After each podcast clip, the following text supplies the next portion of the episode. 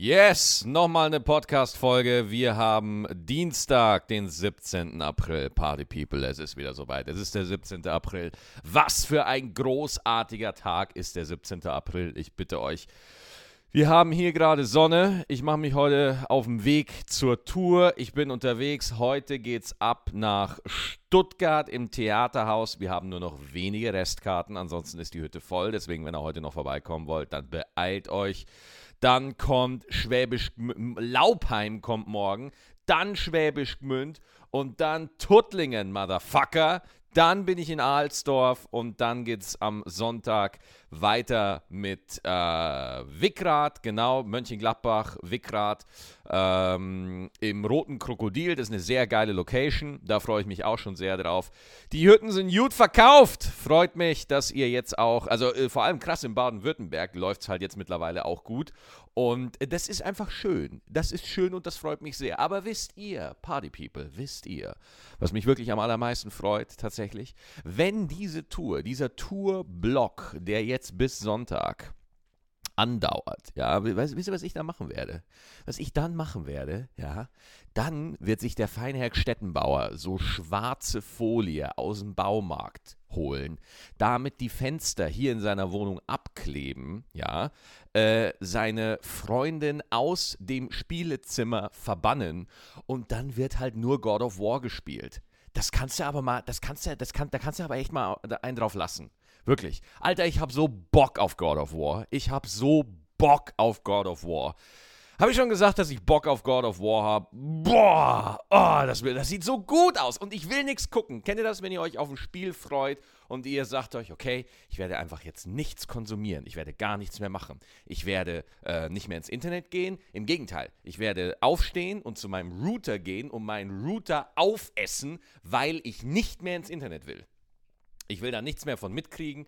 Ich will das Spiel einfach nur so genießen. Ich will überrascht sein, ja. Ich möchte einfach ein geiles Entertainment-Erlebnis haben. Und God of War kriegt ja die perversesten Wertungen. Und Leute, ich habe ja wirklich eine Verbindung mit God of War. Nicht nur, dass ich auch gelegentliche Ausraster habe, äh, die so stark sind, dass ich auch griechische Götter töten könnte, sondern äh, ich habe damals den allerersten Teil von God of War. Alter, habe ich damals den allerersten Teil von God of War, den konnte man nämlich nicht in Deutschland kaufen, weil das war gerade zu der Zeit, oh mein Gott, Killerspiele.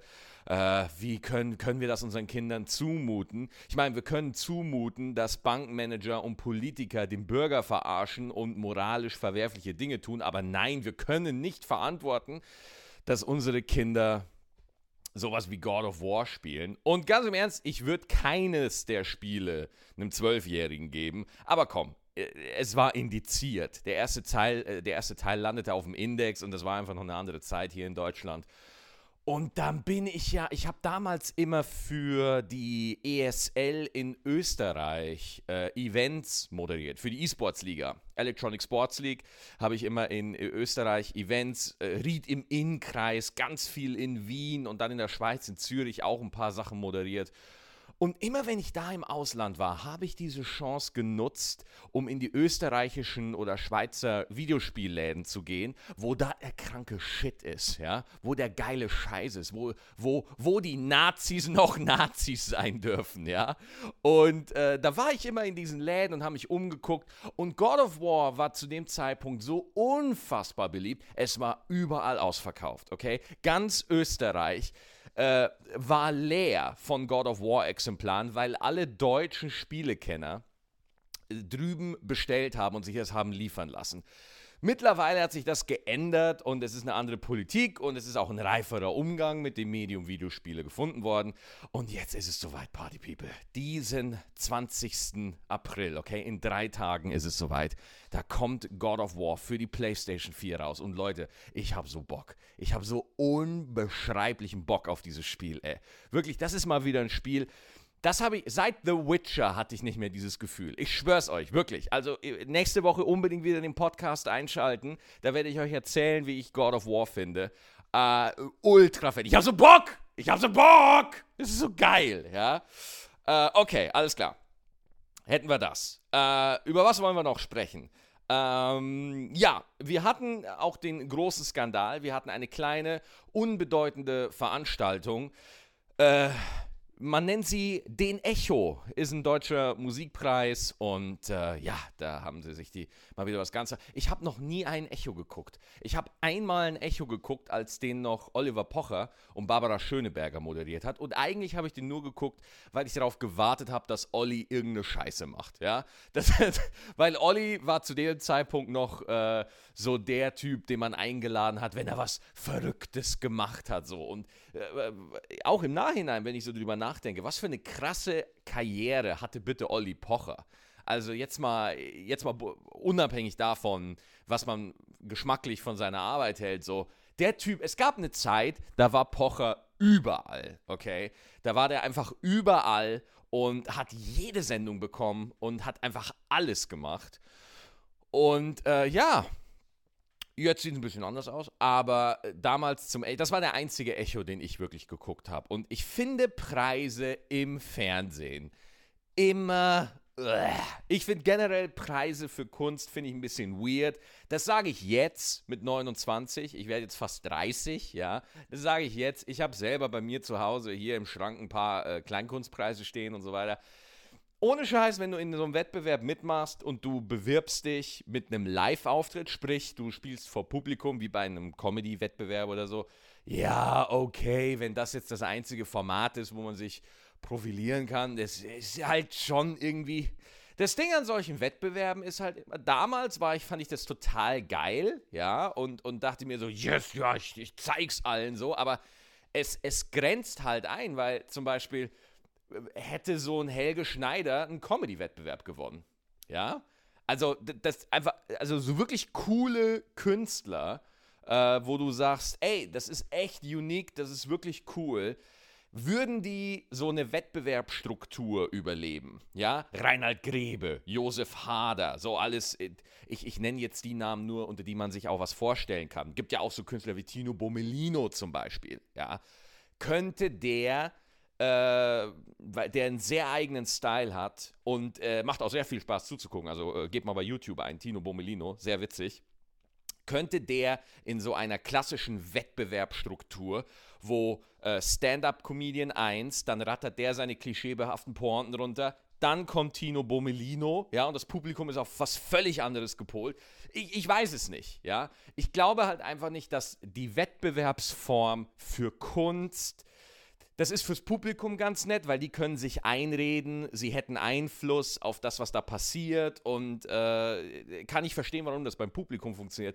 Aber um, um, um wirklich Kunst, also um, um was zu fördern, was wirklich eigen ist, ja, was was anderes ist, ähm, dann ist das eigentlich nicht so geil. Ja, das wird mir jetzt erst so, das wurde mir erst so in, in, in den letzten ein, zwei Jahren, wurde mir das mal so klar, dass das natürlich geil ist, wenn man da auf seiner Seite stehen hat, ja, ich habe den Slam gewonnen und ich war da und ich war da und ich habe das gemacht, so. Aber es ist eigentlich für die Entwicklung von dem Künstler nicht so geil, weil du schreibst auf Effizienz. Du schreibst einfach auf Effizienz, ja.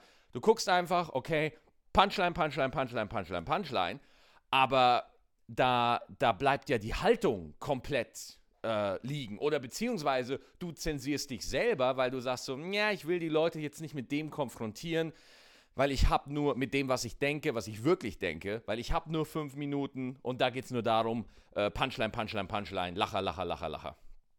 Äh, versteh mich nicht falsch, ein geiles fünf minuten set zu machen, was wirklich rockt von Anfang bis Ende, äh, ist alleine schon schwer genug. Ich glaube aber nicht. Guckt euch mal die richtig geilen Stand-up-Nummern an. Ich bin jetzt schon wieder bei Stand-up, tut mir leid. Äh, und, und zählt da mal die Lacher mit. Das sind alles nicht die Megakracher von der, von der Lachdichte her, aber die sind einfach gut überlegt. Das sind geile, geile Stories dahinter, kluge Gedanken. Und das hat was. Ich glaube, das ist, ähm, das ist viel spannender für den Zuschauer. Für mich. Ich merke das für mich. Ja. Ähm, und deswegen glaube ich halt einfach, dass diese Preise und Wettbewerbsgeschichte nicht der optimale Weg ist, äh, um, um wirklich äh, zu zeigen, hey, guckt mal, der ist wirklich, das ist wirklich interessant. Ne? Äh, auf der anderen Seite äh, stehe ich halt auch auf einen guten äh, Punchline gefüllten Auftritt. Aber äh, wie gesagt, deswegen Preise im Fernsehen und im Live-Format finde ich immer ein bisschen weird. Ich habe weniger ein Problem damit, wenn das eine Jury macht, die sich auch wirklich auskennt. Also zum Beispiel Grimme-Preis hat eine gute Jury, äh, der Deutsche Kleinkunstpreis hat eine gute Jury, Prix Pantheon ist auch ein sehr guter Preis, wo auch Leute drin sitzen, die sich auch mit sowas beschäftigen und äh, die, die auch Ahnung davon haben. Wühlmäuse, muss ich jetzt sagen, weil ich den gewonnen habe.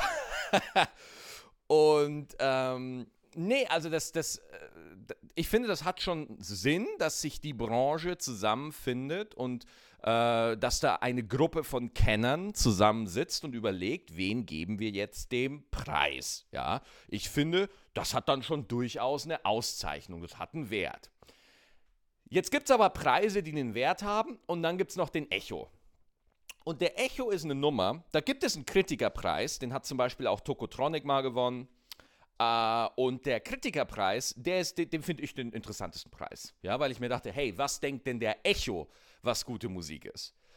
Ähm, und jetzt, der Echo geht ja nur auf Verkaufszahlen. Ja, das, äh, nur auf Verkaufszahlen ist tatsächlich ein Stück weit, muss ich in dem Moment sagen, ein Stück weit äh, zu vereinfachend, weil äh, da gibt es noch ein ganz kompliziertes Auswahlverfahren.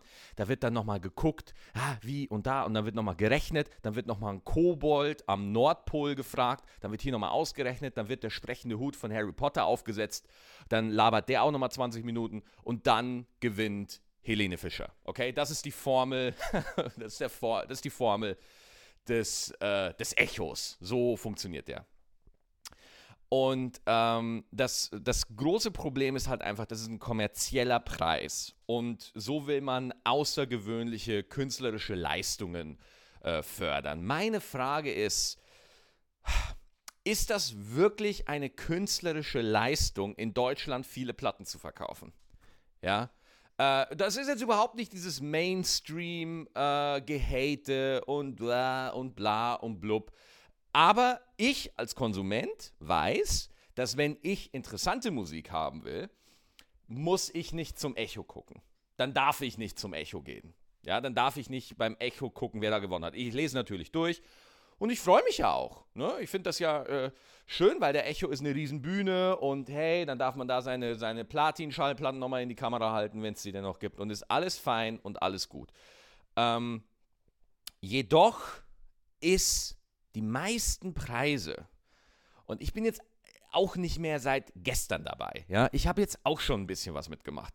Die meisten Preise ist, ist, eigentlich nur ein Branchenkreiswix. Ja, es ist eigentlich nur ein Kreiswix. Es ist einfach nur. Es ist wie in jedem anderen Beruf, wo du irgendwie Zertifikate machen kannst. Ja. Äh, guck mal, äh, du sitzt irgendwie, pff, keine Ahnung, du, du, du sitzt irgendwie äh, äh beim, beim Arzt und du siehst dann an der Wand diese ganzen Zertifikate, die er da hat. Jerry Seinfeld hat das sogar mal gesagt. Äh, Preise sind wie die Zertifikate, die da an der Wand hängen. So, ja, ich habe die und die Fortbildung gemacht und ich bin ein total krasser Typ. Aber du als Kunde, als Zuschauer, dir ist das doch egal. Dir ist das doch Wumpe. Ihr sitzt doch im, im Publikum und denkt euch, das ist mir doch scheißegal, was du, was, was, was du für gemacht hast. Mach den Scheiß gut, ja? Ich bin jetzt hier, ich guck dir jetzt zu, sei jetzt bitte gut. Das, das ist doch meine Denke jetzt, oder? Das ist doch fürs Publikum, das Publikum, wenn auf dem Plakat steht, ja, hat, hat die, äh, pf, keine Ahnung, äh, Tuttlinger Leberwurst gewonnen. Ja, Kleinkunstpreis jetzt. Äh, dann denkt man sich als Zuschauer, Mensch, das ist aber ziemlich egal, ja, aber was, was wirklich Leute catcht, ist doch, das sind doch nicht Verkaufszahlen und das sind doch auch keine Preise, sondern das ist eine Verbindung, die du zum Künstler spürst, zu, zu, zu einem Menschen, ja, Du, deine Freunde sind ja auch deine Freunde, weil die eine Verbindung zu dir haben, weil du die checkst, weil da eine Connection ist, weil ihr Dinge miteinander verbindet, weil so, ne? Also, und, und ich glaube, das ist das Ähnliche wie, wie bei einem Künstler. Du hast das Gefühl so, ja, ich, ich habe das Gefühl, ich kenne den. So. Und äh, ich, ich, deswegen, Also, jetzt habe ich hier nochmal über Preise gelabert und so weiter und so fort. Und, und eigentlich ist es einfach nur ein Weg einer Branche vor Publikum zu zeigen, wie geil sie sind. Das ist es eigentlich. Und damit meine ich jeden Preis, der momentan im Fernsehen verliehen wird. Ja, jeden Preis. Aber deswegen, man kann sich über den Echo unterhalten. Mit dem Echo an sich habe ich überhaupt gar kein Problem. Ich habe auch mit keinem Musiker da ein Problem. Ähm, ich ich, ich finde das wunderbar. Äh, das ist eine Bühne. Das haben die Künstler, weil sie so viele Menschen erreichen, verdient. Ja. Ähm, ich ich äh, finde das schön. Ich muss es ja auch nicht gucken. Ja. Die können das gerne 100 Jahre machen. Äh, und äh, freut mich. Alles gut. Jetzt ist es aber ein Problem, wenn dadurch Künstler ins Rampenlicht kommen, die, wie gesagt, wir sind hier bei meinem Podcast, das ist meine persönliche Meinung, fragwürdige Haltungen vertreten. Ja, das ging ja schon mal los bei Freiwild. Ja, wobei ich jetzt sagen muss, ich habe mich mit Freiwild auch nicht nähergehend beschäftigt. Deswegen kenne ich jetzt auch nur ähm, das, was über sie berichtet wurde. Und wenn ich, über, wenn ich jemanden nur aus einer Berichterstattung kenne, bin ich immer vorsichtig, weil was über jemanden geschrieben wird und wie jemand letztendlich ist, weiß ich nicht, okay? Ich weiß, dass die nationale Tendenzen haben sollen. Ich habe aber noch nie ein Lied von denen gehört. Ich habe auch noch keinen Titel von denen gehört. Ähm, was ich damit sagen will, äh, ich habe mich mit dieser Band nicht genug beschäftigt, um ganz klar zu sagen, jawohl, äh, nationales Gedankengut, laber, laber, laber. Ka kann ich einfach nicht sagen. Ich kenne ein paar Leute, die freiwillig hören. Die sind meistens ganz nett, ja. Die duschen sich auch regelmäßig. Und, äh, aber ich persönlich, wenn man sie, wahrscheinlich, wenn ich jetzt einmal freiwillig eingebe bei Google, steht da drin so, oh, haben die ganz krasse Liedtitel so. Freiwillig ist schon mal das Erste, okay? die fragliches Gedankengut haben, die fragliches Gedankengut in ihren Liedern vertreten. Dann hatten wir ja die wunderbare Situation mit äh, Kollega und Farid, die äh, mit einer ziemlich krassen Textzeile in ihrem Album aufgefallen ist. Ich, äh, ich werde die Textzeile jetzt nicht wiederholen, weil die ist ja auch äh, allgemein bekannt. Und ähm, also erstmal mit der Textzeile, ja, habe ich äh, ja, mein Körper ist definierter als ein Auschwitz-Insasse. Jetzt habe ich es doch gesagt. Ähm, äh, habe ich prinzipiell erstmal kein Problem, weil es innerhalb einer Kunstform stattfindet, okay? Das ist der Battle Rap, ja. Da stehen sich zwei Typen gegenüber und sagen, hey, ich habe den längsten. Und dann sagt der andere, nein, aber ich habe den längsten. Und dann wird halt möglichst kreativ und brutal gegeneinander gekontert. Damit es halt einiger, muss halt auch einigermaßen smart sein. Da muss halt auch eine Finesse irgendwo dabei sein. Aber ich bin auch kein Experte, was Battle Rap angeht, okay? Ähm, aber von daher, ich, ich finde die Zeile extrem, ich finde die krass, ja. Aber ich finde, das, das ist jetzt noch, das kann man noch mit der Kunstform irgendwie, äh, irgendwie verargumentieren. Ist zwar sehr schwierig und ich kann jeden verstehen, der sagt, Alter, das geht überhaupt gar nicht. Aber wie gesagt, ich bin selber Künstler. Ich kann da und, und muss da auch sagen, okay, das ist jetzt noch äh, innerhalb der Kunstfreiheit. Ja, Kunstfreiheit deckt auch solche Scheiße ab. Ich habe ein anderes Problem. Und zwar, ich finde so eine Art der Zeile immer okay, wenn es etwas dient. Ja, wenn, äh, wenn, wenn, wenn, da was, wenn da was dahinter ist, wenn da eine Finesse dahinter ist. Ja? Und wir können uns das ja mal angucken. Okay, ähm, nutzt Kollega und Farid, nutzen die diese Zeile, um irgendwas aufzudecken? Nein. Nutzen die beiden diese Zeile, um irgendwas Wichtigeres zu sagen? Nein.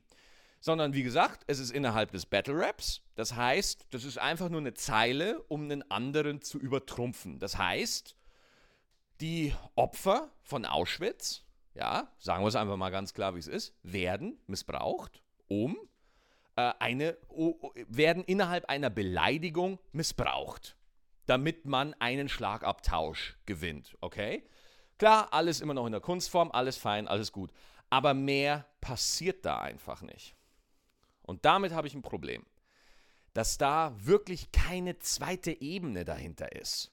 Also es ist, ja, ich sehe nicht so scheiße aus äh, wie Auschwitz-Insassen. Das ist die Punchline, ja. Das ist die, um, um darum geht's dahinter, okay. Und äh, die eigen, das, das ganz große Problem dahinter ist auch, dass Kollega ähm, sich ja auch als Anhänger von Verschwörungstheorien äh, äußert. Ja, also für den, er glaubt an die Illuminati, ja, das ist für ihn eine ganz klare Nummer. Und ich finde das, ich finde das hart. Ich, weißt du, wenn jemand sowas sagt, zum Beispiel, wenn so eine Zeile, wenn die jetzt Oliver Polak sagen würde, dann wäre das in dem Moment sogar noch witzig. Ja, weil Olli hat definitiv keinen äh, definierten Körper, ja.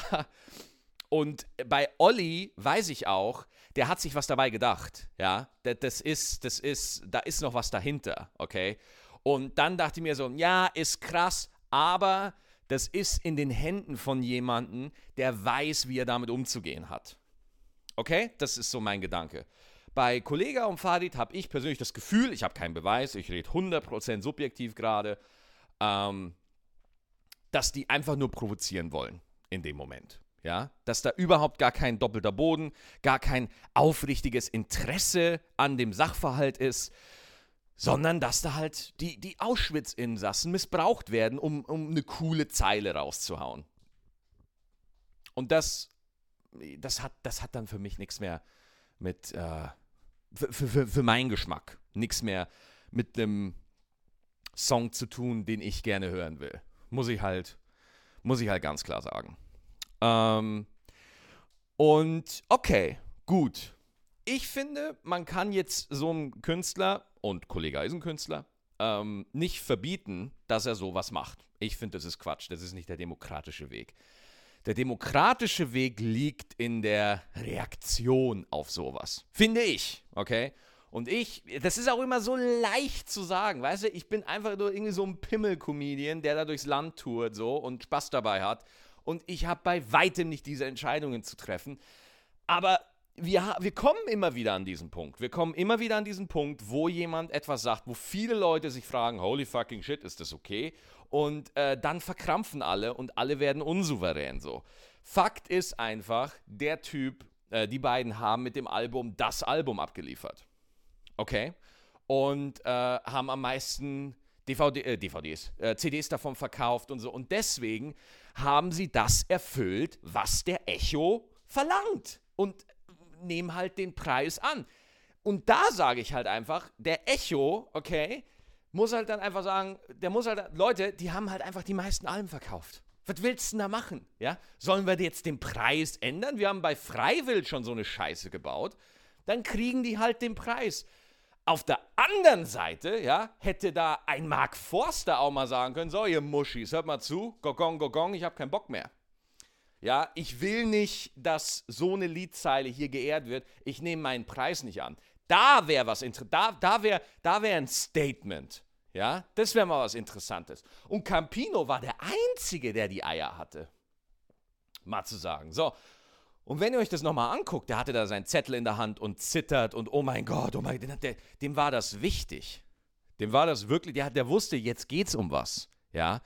Und ich finde es schade, weil was er gesagt hat, ja, er hatte recht, er hat gesagt, er könne es nachvollziehen, wenn man Grenzen ausloten will. Guck mal, der, der, der zeigt sogar Sympathie für das, was, oder was heißt Sympathie? Das ist zu viel. Verständnis. Er versteht das. Wenn ein Künstler auf sich aufmerksam machen will, dann haut der auch hier und da mal öfter auf die Kacke, damit er einfach ein bisschen, bisschen Aufmerksamkeit generiert.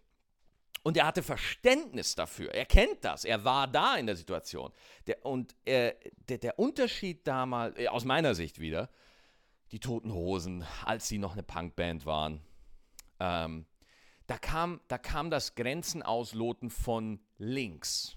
Okay? Da ging es gegen die Institution. Das hieß damals Grenzen ausloten. Gegen die eigenen Eltern, gegen die Spießigkeit, gegen die Stärkeren. Gegen die Stärkeren, ja. Und jetzt passiert dieses Grenzen ausloten, ja, was immer so schön gesagt wird, gegen die Political Correctness, gegen die Schwächeren, gegen die Minderheiten, ja. Und zwar nicht nur, nicht nur irgendwie, äh, in, äh, in der Musik, sondern auch in der, in der Comedy. Ja, das ist ja momentan der Shit.